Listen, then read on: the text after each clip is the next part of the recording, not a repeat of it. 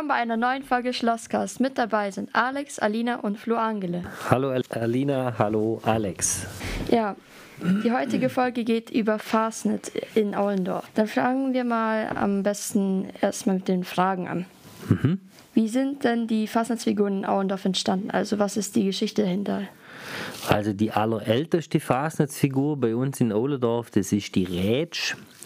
Äh, die Rätsch ist so die zentrale Figur von der Ohlendorfer Fasnet äh, und die kommt eigentlich äh, von ganz, ganz früher aus dem Jahr 1679. 1679 nämlich hat der Graf Eusebius das Dekret erlassen, dass die Ohlendorfer Bürgerinnen und Bürger Fasnet feiern dürfen. Und dabei wurde den der, der Gemeinde Ohlendorf oder den, den Bewohnern in Ohlendorf das Recht geben, dass eine Person sich vermummen darf und den, der Obrigkeit, also dem Pfarrer, ähm, ähm Graf, äh, den ganze Obere, die es damals gab, der Adlige und im Klerus, äh, denen durfte die ihre Meinung sagen. Und das war im Endeffekt die Geburtsstunde der Rätsch. Und ganz, ganz früher, weil ja die Leute natürlich viel ärmer waren, wie wir heute sind, ähm, und sich so Fasnetshäser auch oft nicht leisten konnten, hat man die äh, mit relativ einfachen Mitteln vermummt.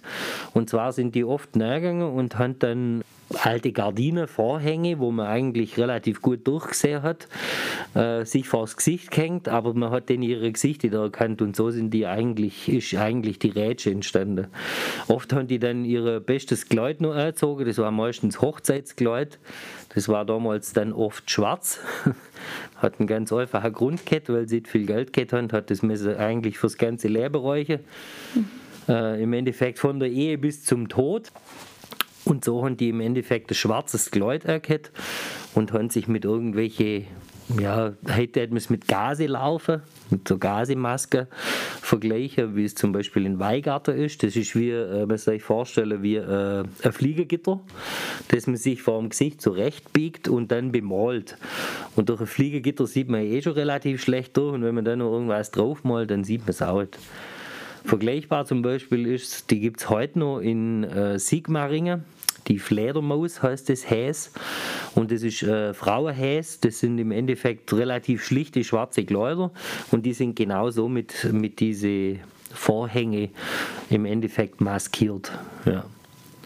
Also okay. ist schon drei, über 300 Jahre her. Genau. Krass, okay. Total krass. Zweite Frage. Wie lange dauert es denn zum Beispiel eine Eckhexmaske zu schnitzen. Und wie viel kostet denn so ein Kostüm, Maske und Kostüm? Also, fangen wir ganz vorne an. Maske schnitzen. Ähm, das kommt natürlich immer darauf an, wie man diese Maske äh, grundsätzlich anfertigt. Also es ist tatsächlich immer ein Holzklotz äh, aus Lindenholz, weil Linde relativ leicht ist, auch zum Tragen dann auf dem Gesicht. Mhm. Ähm, das wird ein Klotz zurecht äh, gesägt. Der muss erstmal dementsprechend trocknet werden. Das geht meistens mindestens drei, vier Jahre.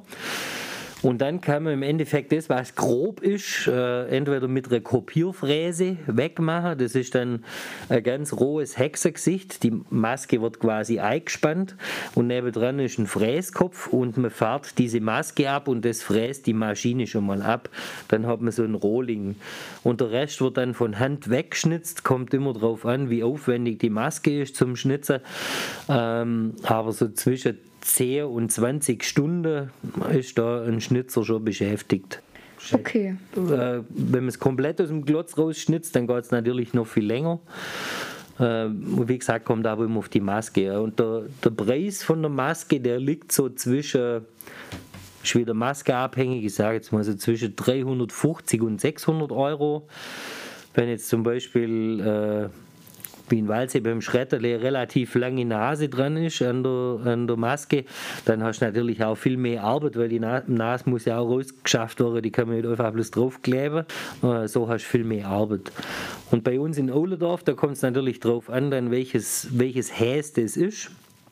Sage jetzt mal unsere Eckhexe, die ist ja relativ unspektakulär, schwarzer Rock, Äh, der Schurz, das ist relativ einfach zum Nähen.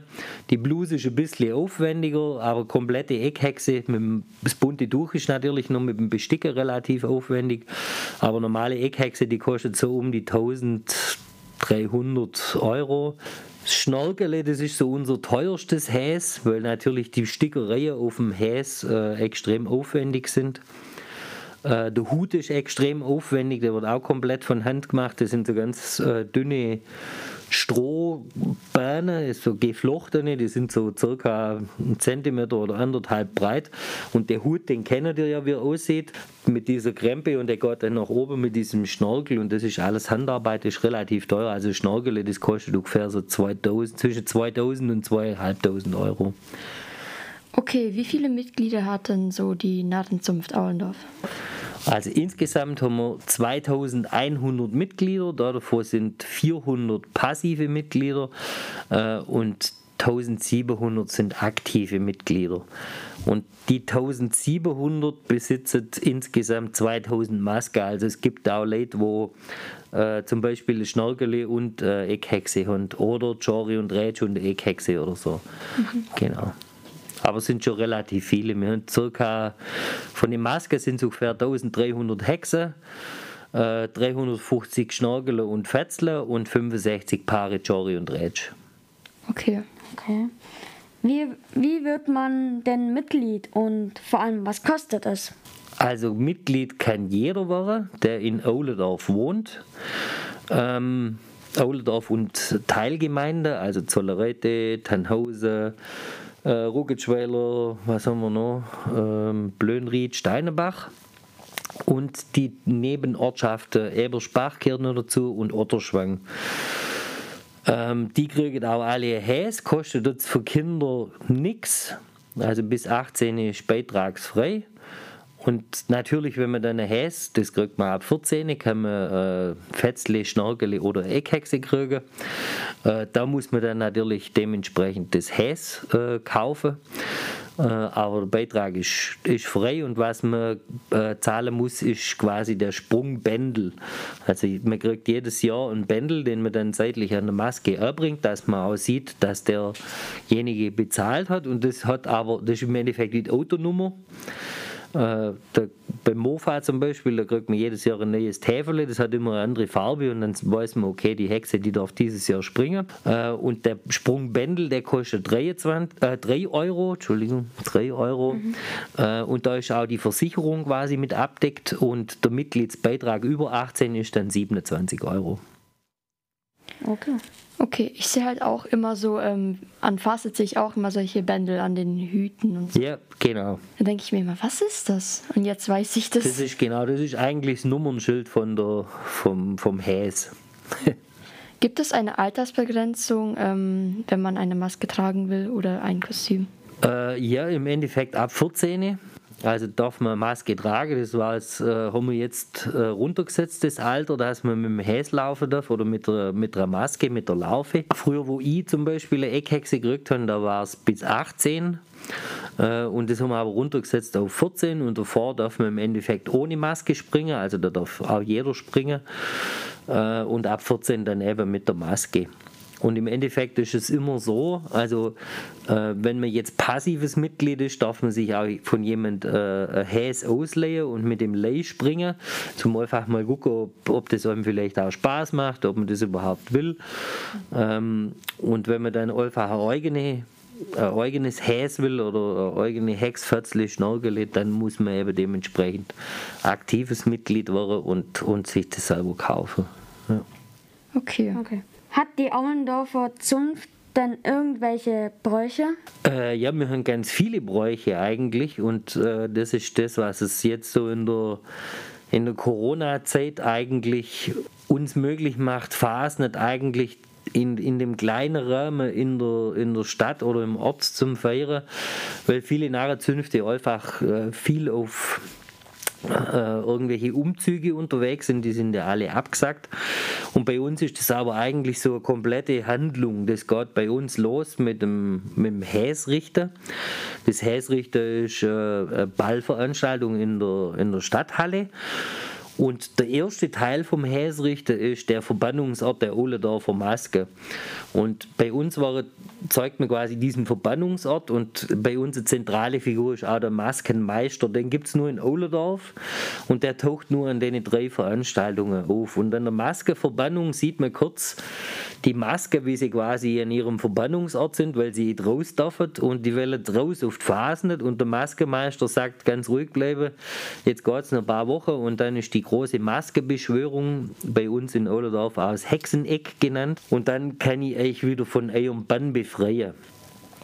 Das ist dann die nächste Veranstaltung. Das ist in dieser Art eigentlich eine von den größten Veranstaltungen in der kompletten Region daheim, wo Fas nicht macht, weil da sind oft zwischen, also wenn es schlecht Wetter ist, sind es um die 200 äh, Akteure oder Mit Mitwirkende dabei, wenn es gut Wetter ist und es schneit oder regnet. Dann könnte es schon sein, dass das mal 400 oder 450 Mitwirkende dabei sind. Unterhalb vom Schloss zieht man mit dem Fanfarezug dann äh, Richtung, Richtung Hexeeck, vor der Mühle ist das der Platz. Da ist alles relativ dunkel schon, um 7 Uhr abends. Und da kommt dann quasi wieder dieser Graf, dieser Burggraf, der 1679 diesen Fasnitzdekret erlassen hat. Und das ist der Burggraf, der bei uns jetzt immer an der Fasnet dabei ist, der auch in den Kindergarten kommt. Vielleicht kennt ihr den noch vom Kindergarten. So ein großer, meistens ein bisschen dickerer, mit so einem grünen, äh, grünen Mantel, ein lila Hut drauf. Und der kommt quasi und sagt, aus der Vergangenheit herauf komme ich mit ungeheurem Streben und der will quasi die Fasnet wieder beleben. Und der holt dann den Maskemeister und der Maskemeister, der entzündet dann das große Feuer und holt dann der Reihe nach unsere Maske quasi wieder der, aus der Verbannung. Erst die Hexe, dann kommt äh, äh, Jory und Rätsch, die Fetzler und die Schnorkele. Und zum Schluss tanzen alle ums Feuer und dann geht es zum Rathaus und da wurde dann das Rathaus mit der Hexe gestürmt und der Bürgermeister abgesetzt. Und dann hat die Fasnet quasi wieder freien Lauf und der gumpige Donnerstag gekommen. Und da ist natürlich für uns immer äh, das größte das Schulaustreiben, weil der, der gumpige Donnerstag, das ist so die, das Highlight für uns Narren, da ist die Kinderphase, wo wir für die Grundschüler und für die untere Stufe hier vom, von der Schule am Schlosspark machen, wo man einfach den Narrenbaum stellt, äh, ein weiteres Symbol in der Phase.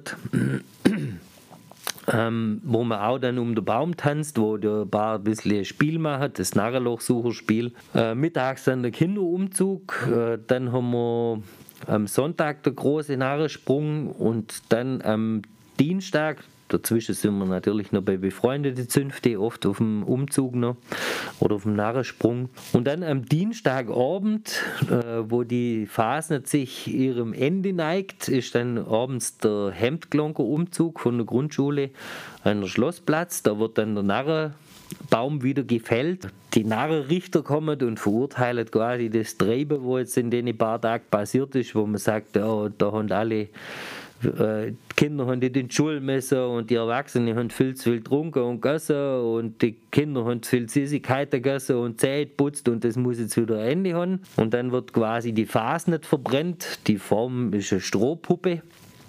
Und die wird quasi als, als Zeuge verbrennt und dann wird der Narrenbaum umgesägt und dann ist die Phase eigentlich vorbei, aber bei uns in Ohlerdorf geht es noch in die Halle, da ist immer noch der Kehr aus. Das ist eine, eine tolle Ballveranstaltung nochmal, wo einfach Halle nochmal äh, feiert. Und um dreiviertel zwölf dann, da kommt der Maskemeister wieder und der spricht eben wieder über alle Masken diesen Bann, dass die wieder ein Jahr lang in, der, in ihren Verbannungsort quasi verschwinden müssen. Da sagt er immer, ich spreche hiermit einen Bann, den niemand ein Jahr lösen kann. Und dann gange die Maske blärend aus der Halle raus und dann ist die Phase nicht vorbei. Ja, das kenne ich auch. Ähm, die geben ja auch solche Anstecker-Dinger. Die Pins, genau, ja. ja. Ich habe einen aus 2014. Ah, schön. Und 2012. Ja. Von meinem Bruder.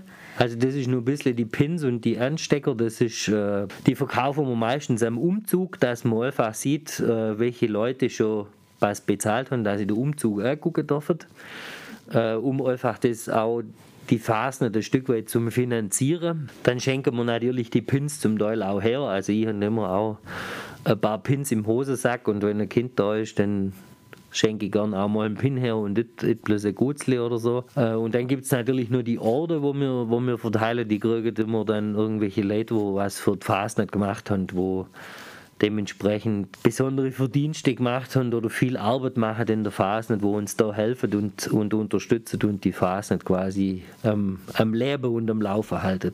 Ja. Ja, okay, dann gehen wir mal direkt zur nächsten Frage. Was macht dann die Zunft, wenn so keine Faser ist? Also unsere Mitglieder, die sind dann tatsächlich in der Verbannung, die machen da relativ wenig. Ähm, aber das ist ja denen ihr Job an der Phase da zu sein.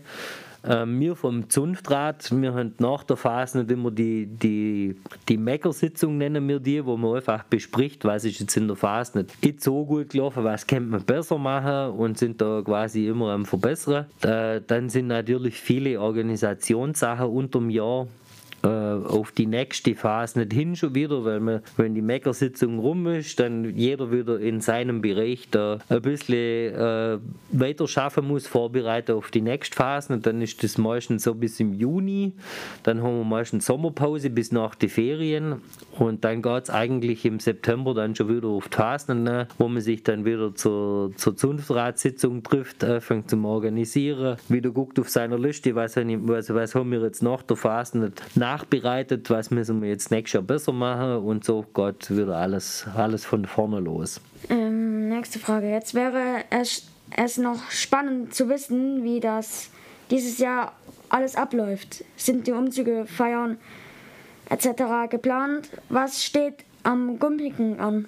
Also Stand jetzt, äh, das ist jetzt das Jahr immer das, das Lustige, weil sich ja alles manchmal von Woche zu Woche ändert. Ähm, aber wir haben gesagt, wir planen die, die Brauchtumsveranstaltungen, die planen wir ganz normal, immer im Rahmen von dem, was gerade Corona-mäßig erlaubt ist. Äh, und was nicht verboten ist, das machen wir auch. Wichtig sind uns aber tatsächlich die Brauchtumsveranstaltungen, wie zum Beispiel das Hexeneck, der Verbannungsort des Häsrichter, ähm, Narrensprünge, dies wäre das ja wahrscheinlich nicht stattfinden, weil es einfach zu viele Menschen auf, auf äh, einem Haufen sind. Wenn dann die ganze Hauptstraße voll ist mit Kindern und Zuschauern und Mäschkerle, das ist eigentlich so nicht mehr kontrollierbar und das äh, wird wahrscheinlich auch oder wird ziemlich sicher so in dem Rahmen stattfinden. Wir sind da gerade am Alternativprogramm dran, auf jeden Fall. Also Geplant ist der Verbannungsort, das Hexeneck, äh, dann am Gumpige das Schulaustreiben. Da waren wir auch schon bei euch in der Schule und haben mit, äh, mit der Schulleitung geschwätzt, mit der Frau Hubig und mit dem Herrn Lang. Haben da ein Konzept erarbeitet, das ich jetzt heute nochmal mit der Stadt und mit der Polizei durchgesprochen haben, weil die müssen da ja auch mitschaffen und dass die Polizei auch weiß, was wir da vorhaben und was da läuft. Ähm, also das Narrenbaumstelle und Schulaustreiben so in der Reform wird es auf jeden Fall geben. Ein bisschen eine kürzere Version, wahrscheinlich wie die Jahr davor, aber das machen wir auf jeden Fall. Am Gumpigen Narrensprung wird es nicht geben. Da sind wir gerade ein bisschen am Planen, ob man da vielleicht so Stationen weiß, für die Kinder was machen kann, dass, es, dass die Kinder da vorbeilaufen können. Da warten wir allerdings noch ein bisschen ab, wie jetzt die Bestimmungen dann sind und wie sich das noch entwickelt. Und dann natürlich fast jetzt Dienstag äh, der Narrenbaum wieder fällen und die, die Maskenverbannung, die wollen wir auf jeden Fall machen. Genau. Okay, da wir jetzt die ganzen Organisationssachfragen äh, hinter uns haben, jetzt kommen wir mal zu den etwas spaßigeren. Juhu! Wie sehen Sie das mit Alkohol an Fasnet? Also das ist natürlich äh, eine ganz, ganz tolle Frage und die ist natürlich auch ganz in ganz viele Richtungen zum Beantworten, aber dazu muss man eigentlich wissen, wo die Fasnet herkommt erstmal. Fasnet, und darum ist es äh, gerade auch lächerlich, wenn manche die Fasnet in den Sommer verschieben wollen, weil das geht nicht. Die Fasnet, die hängt immer mit Ostern zusammen, weil vor der Fastenzeit, die ja vor Ostern ist, hat man früher, äh, wo ganz viele arme arme Leute waren, äh, einfach nochmal ein Fest gemacht, weil in der Fastenzeit durfte man ja keine tierischen Produkte essen, kein Fleisch, keine Milch, keine Eier. Mhm. Und dann ist man einfach nachgegangen und hat die Fastnacht, darum heißt die auch so, die ist am Dienstagabend oder am Dienstag eigentlich, vor dem Aschermittwoch haben die nochmal ein großes Fest gemacht und haben alles gegessen und getrunken, was im Endeffekt dann in der Fastenzeit verdorben wäre. Also dass da einfach nichts kaputt gegangen ist. Und äh, auch den, den übrigen Most, der noch da war, leer getrunken und alles, was verderblich war. Und drum ist eigentlich die Phase gerade das Gegenstück äh, zur Fastenzeit, wo einfach man sich eigentlich wieder besinnt auf, auf das, was kommt und sechs Wochen äh, ein bisschen kürzer tritt, nicht so viel isst, vielleicht Süßigkeiten weglässt und so. Und die Fastnet ist da gerade das Gegenstück dazu, wo eigentlich nochmal auf gut Schwäbisch äh, einen Tag lang äh, gesoffen und gefressen wird, was alles noch übrig da ist. Und da gehört natürlich auch dazu, dass man äh, vielleicht äh, ein Bier mehr trinkt, weil es ja eigentlich weg und das gehört da schon eigentlich mit dazu. Aber immer mit Maß und Ziel natürlich. Also es gibt bestimmt der eine oder andere, wo mal ein Fläschchen zu viel trinkt und dann vielleicht auch nicht so gut beieinander ist, aber meistens hat er dann irgendwelche Kumpels dabei, wo auf ihn aufpassen. Aber natürlich immer im Rahmen von dem, was erlaubt ist. Also wir, wir achten da ja schon auch drauf und schaffen da ja auch schon lange mit den Schulen und mit euch Schülern auch zusammen, dass das einfach ein, ein normaler Ablauf ist und dass jetzt nicht schon jemand mit 14 betrunken auf der Straße liegt, weil es einfach sich so, so auch nicht gehört, auch nicht an der nicht. Aber es gehört auf jeden Fall zur Phase mit dazu. Das, das stimmt. ja, am besten sollte man auch nicht so viel trinken, weil sonst liegt man irgendwie am Rewe am Parkplatz besoffen. Genau, und, aber da sind wir wirklich auch immer vor der Phase nicht schon mit. Äh, mit der Polizei, mit den ganzen äh, Geschäften, wo man Alkohol kaufen kann und spreche da mit denen und gucke, dass das einfach immer im normalen Rahmen läuft und ja, dann, dann ist das auch in Ordnung. Wie gesagt, so ganz, ganz trockene Phasen, das ist auch blöd. Okay, wie geht denn das Zunftlied? Sollen wir es zusammen singen oder, oder will er das einspielen? Weil das gibt es bestimmt irgendwo als, als, äh, als Datei und ich bin jetzt.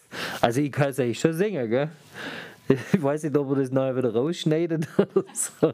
Ich kenne das halt nur noch von der Grundschule ein bisschen. Ich kann das einfach gar nicht. Also los ging es mit Honders geachtet, Honders geachtet, so klingt's aus jedem Mund. Honders geachtet, Honders geachtet, das tut allen Leuten kund. Das in alle Dorf heit fast ne dich gib mit Ruhe bis au du narret bist. Ja, ob groß, ob klein, alles stimmt mit ein in den alten Narrenreim. Dauledorfer Narre, alle Hunden sparre, alle Hunde redlitz viel.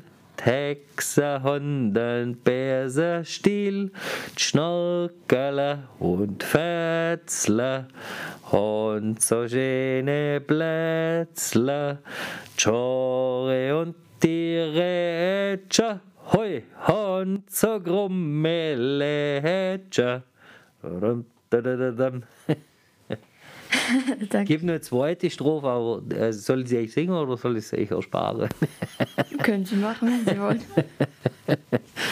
Dann machen wir weiter, ist alles gut. okay. Also ich habe halt schon, ich habe mich schon wieder erinnert an mein Grundschultrauma. Ja, Trauma? Ja, weil... Bist du traumatisiert von der Phase? Ich habe das schon gemacht, aber immer als ich das Lied gehört habe, ich habe nichts verstanden. Ach so, ja, das ist halt schon schwäbisch, gell? Ja, weil ich bin halt russisch. Ja, aber das ist ja jetzt schlimm. Also das hört sich halt so an, wie wenn du auch gut Schwäbisch kannst mittlerweile und von dem her. Naja, ich rede nicht Schwäbisch, ich rede Deutsch. okay. Ja, ich habe halt auch schon im Liedtext wieder ähm, erinnert. Was Schnacke. du nicht verstanden hast. Jetzt verstehe ich es halt schon besser, weil ja. meine halbe Klasse ist halt Schwäbisch. Schwabe. ja. Ich habe jetzt halt auch. Ich kann es da auch immer übersetzen, können wir auch machen, ist kein Problem. Vielleicht verstehen es ja viele auch. Also los geht's mit Honors geachtet, Honors geachtet. Das heißt im Endeffekt so viel wie habt ihr es beachtet? Mhm. Honors geach, habt ihr es geachtet? Ähm, äh, Honors geachtet, Honors geachtet. Äh, so klingt es aus jedem Mund. Also so. Ja. Das sagt man bei uns auch, das ist ein bisschen so ein Spruch, Honors geachtet. Äh, dass in Ohlendorf halt Phasen ist. Ist ja eigentlich klar, oder? Ja. Äh, äh, ja, groß und klein, alles stimmt mit ein. Also alle, alle dürfen mitsingen, große, kleine, dicke, dünne. äh, lange Kurze. Und dann geht es eigentlich ein bisschen ans, ans Eingemachte, das stimmt vom Verstand her, oder da vom Lager, alle haben einen Sparre. Ein Sparre heißt bei uns im Schwäbischen, äh, dass man ein bisschen, ein bisschen verrückt ist, ja. äh, ein bisschen unnormal. Alle haben ein Rädle zu viel, das ist auch so ein Spruch, jeder hat ein bisschen einen zu viel. Weiter, alle haben ein Rädle zu viel, äh, Schnörkel und Fötzler haben so schöne Blötzle, die ganze bunte Blötzle, wo, wo sie auf die, auf die Häser haben, bei den äh, Fötzler die, die bunte Fötzler, bei den Schnörkel die gestickte Kringel, bei den Eckhexe das bunte Tuch. Dann haben wir äh, die Hexe haben einen Bärsenstil, das ist auch relativ klar. Und dann Jori und die Rätscher, die haben so krumme Lätscher, äh, weil die Rätscher schon, schon ein bisschen entstellt ist. Zum einen mit dem großen Ohr, wo sie alles hört, was im Ort passiert. Mhm. Äh, und dann in dem, dementsprechend eben auch weiter rätscht, weiter verzählt. Darum hat sie so, so ein Lätsch ein bisschen so, und, und so U-förmiges Gesicht. Und der Jori als ihr Begleiter äh, im Endeffekt auch. Und so erklärt sich der Text. Hat, hat die Eckhexe nicht noch so ein Buch dabei, wo sie alles so aufschreibt? Äh, das ist Rätsch. Die Eckhexe, so. die haben ihren Bärse dabei, genau. Ähm, und äh, Jory und äh, Rätsch, genau, die Rätsch, die hat ein Buch dabei. Zum einen, wo sie aufschreibt, was alles so unter dem Jahr passiert ist und ein Spiegel. Und der Spiegel, der hat in der, in der schwäbisch-alemannischen Phase und eben auch das, äh, das, das äh, ist das Symbol, dass man die Leute sich selber zeigt, also der Spiegel vorhält. Weil viele das sich selber ja auch vielleicht anders sehen, wie sie von den Leuten gesehen werden. Und der Spiegelvorhalter, das ist schon, dass man sich selber mal reflektiert, sich selber hinterfragt, äh, vielleicht auch mal hinter den Spiegel guckt, wie sieht wie es hinter einem aus oder wie, wie ist man selber gerade äh, so, so drauf und sieht sich selber, genau. Okay, ja. jetzt noch meine Lieblingssache an Facet.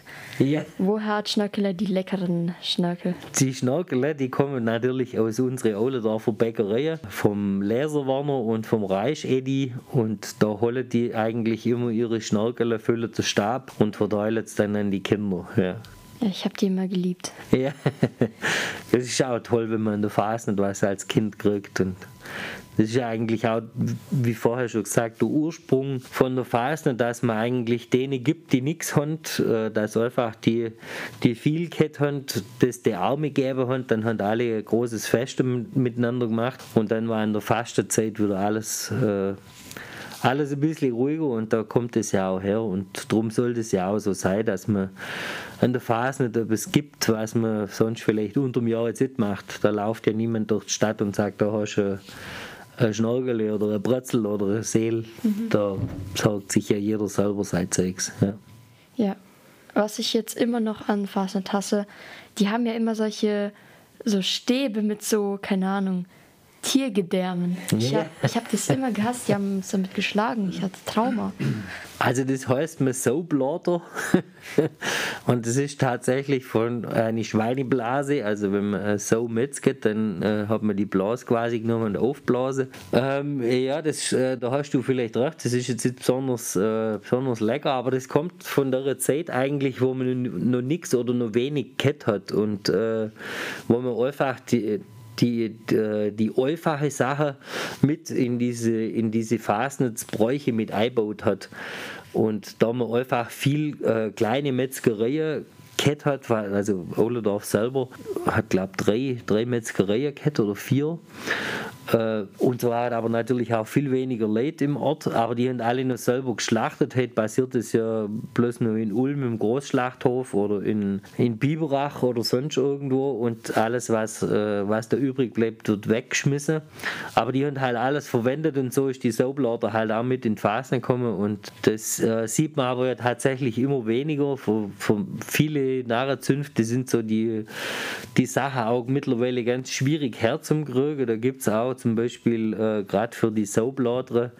Äh, das ist eigentlich ein Schlachtabfall und da muss dementsprechend entsorgt werden. Da gibt es aber extra, äh, extra für, für manche Narrenzünfte Befreiung, wo das von, vom Schlachthof dann besorgen dürfen, weil die Phase nicht einfach zum immateriellen Weltkulturerbe gehört, ähm, um diese Bräuche im Endeffekt auch weiter äh, zu machen. Also bei uns in Ohlendorf haben wir die Soapblatter so nirgends bei irgendeinem Häs dabei. Äh, manche Clowns äh, haben, das, haben das so ein bisschen dabei noch, ähm, aber das äh, sieht man immer weniger. Also ich weiß zwei Clowns, wo eigentlich immer eine dabei haben, aber sonst sieht man es eigentlich nicht mehr. Mhm.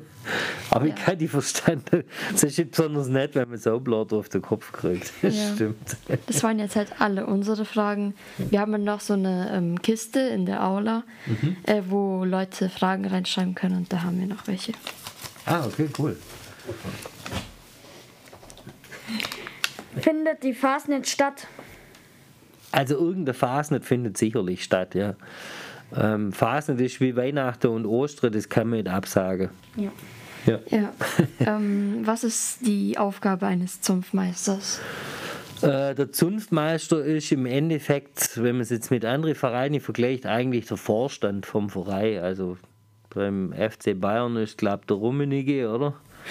Ähm, bei der SGA ist der Max Bayer, äh, bei der Stadtkapelle ist der Matthias Donner, ich weiß gar nicht, was beim, beim VfB ist. Äh, also der ist im Endeffekt der, der oberste Organisierer, also wenn man es jetzt mit, mit Deutschland vergleicht, dann ist im Endeffekt der Zunftmeister der Bundeskanzler mhm. oder die Bundeskanzlerin, das was Angela Merkel bis jetzt gemacht hat, die hat im Endeffekt Deutschland organisiert und äh, die drunter, die Minister, das sind so die geschäftsführende Zunfträte, wo alle auch ihre eigene äh, Aufgabe und, und Ressorts haben. Genau, und ich bin im Endeffekt der Oberste, wo die alle abfragen muss, dann haben die ihre Arbeit gemacht, äh, haben ihr Geld in der Kasse, sind alle Protokolle geschrieben, ist der Umzug organisiert, äh, haben wir einen Narrenbaum und genau, wir können gucken, dass alles funktioniert und das ist eigentlich der Job vom Zunftmeister.